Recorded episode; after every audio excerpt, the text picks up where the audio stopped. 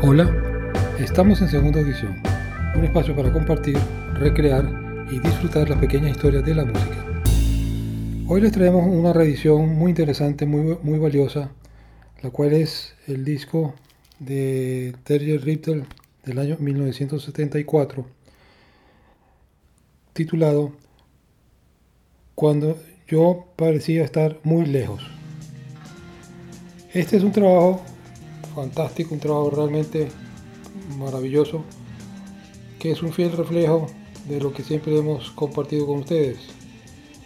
La buena música, el buen arte, eh, nunca, está, nunca pasa de moda, nunca deja de satisfacernos, aun cuando tenga 26 años, por ejemplo, o disculpe, 46 años, eh, este trabajo maravilloso del gran guitarrista noruego Terje Rittal. Tal como era la distribución del tiempo y de las piezas en un disco, eh, tenemos que el lado A tenía dos piezas. El pájaro plateado se diría hacia el sol y en segundo lugar la cacería. Estas dos piezas tocadas por lo que podríamos llamar en la época jazz contemporáneo. Los músicos eh, fueron Terje Rittal, por supuesto en la guitarra, Sveinung Hovensjo en los bajos de 6 y 4 cuerdas, Pete Knudsen en el melotron y piano eléctrico, Odd Udelberg en el corno francés. Y John Christensen en la percusión. Eh, dos piezas maravillosas interpretadas por, por unos cinco maestros, los cuales nos dejan siempre un buen sabor y se ratifica, como ya hemos dicho, el hecho de que el buen arte nunca pasa de moda y nunca se puede dejar de apreciar y disfrutar por muchos años que tenga. El lado B de este disco era la pieza que le da el título. Cuando quiera que yo parecía estar muy lejos. Una pieza de 17 minutos 39 segundos, subtitulada Imagen para guitarra eléctrica, cuerdas, oboe y clarinete interpretado esto por los miembros del Funk Symphony Orchestra, conducida por Miladem Gudesha. Tenemos al solo viola Christian Hedrigs, el solo violín Helmut Geiger y en la guitarra eléctrica el líder Terje Ritter. Todo producido por Manfred Eicher en el año 1974, como ya hemos comentado, y editado entonces por el sello SM.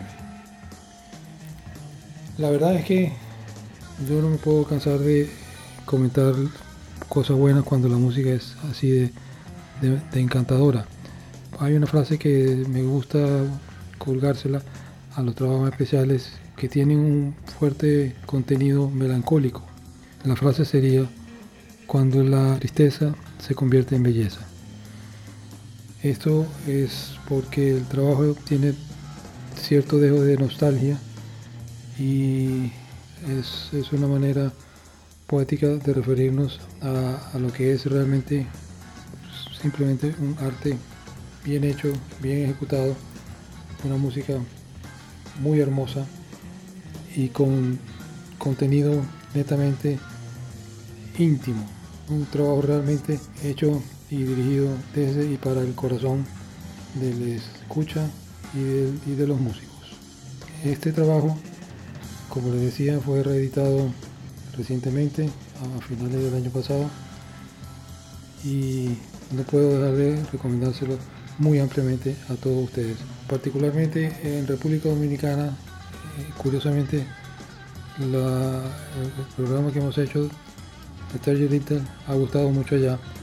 Eh, así que nuestros saludos para los oyentes y escuchas de República Dominicana y todos ustedes que, me están escuchando en este momento también. Bueno, se despide de ustedes muy afectuosamente Ernesto Caldera con el apoyo de Manuel Zafrané en la edición y montaje y Andrés Caldera en la producción general de este podcast para ustedes nuevamente. Hasta luego.